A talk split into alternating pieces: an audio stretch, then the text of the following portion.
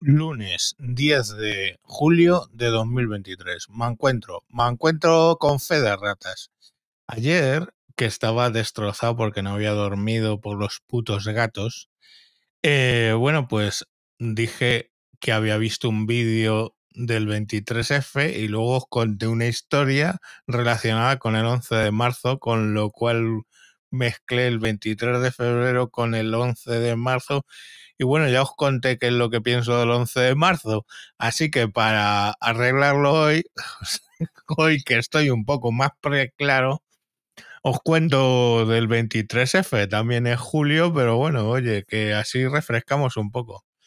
¿Cuál es mi teoría del 23F? Que han contado que si estaba el rey o no y su puta madre. Pues veréis.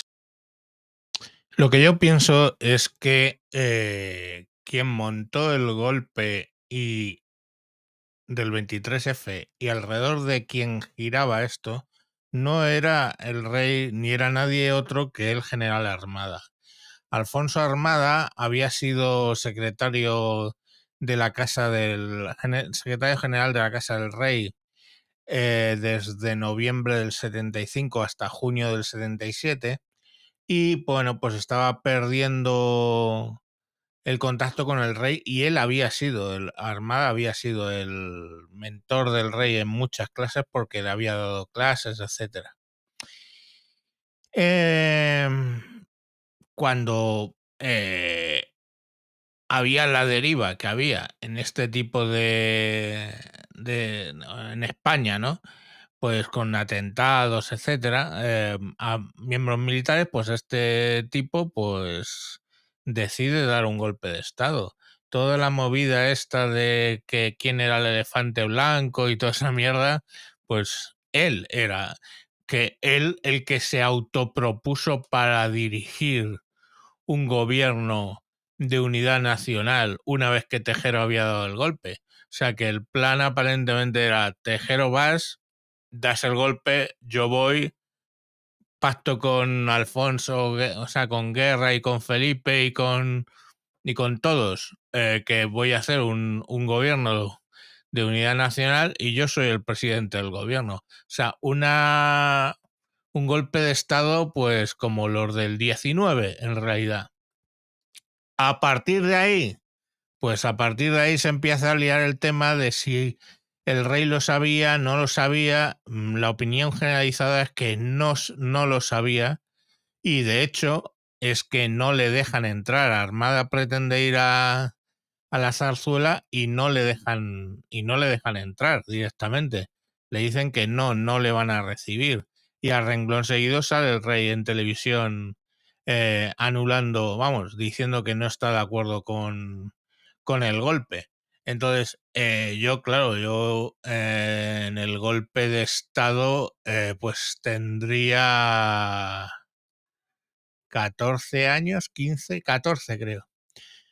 O sea que, pues me acuerdo luego porque he leído mucho del tema, yo me acuerdo que estábamos en, en el colegio, nos mandaron para estábamos en el recreo por la tarde y nos mandaron para casa, nos íbamos a quedar ahí haciendo el ganso y nos mandaron para casa y estaba el, el, el quilombo montado.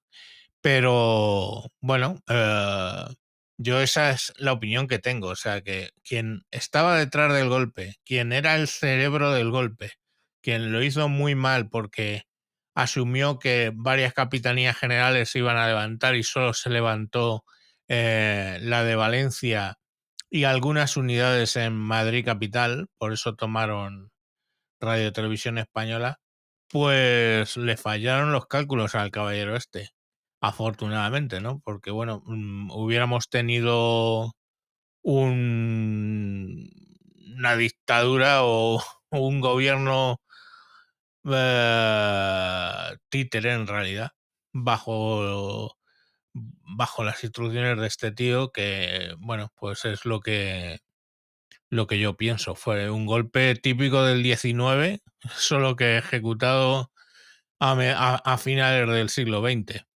Y pues resultó, resultó así. Cuando digo del 19, yo lo digo porque está muy ambientado en, en el golpe de estado de Pavía, donde directamente pues entra a caballo en el Congreso y, hace un golpe de estado contra, contra Emilio Castelar, ¿no? Y bueno, ese, ese caso fue, fue exitoso. Es el del 3 de enero de 1874 contra durante la Primera República, ¿no? Eh, pues bueno, era, es, es, es, yo creo que hay mucho paralelismo de cómo intentaron dar el golpe de Estado el 23F con aquel golpe de Pavía.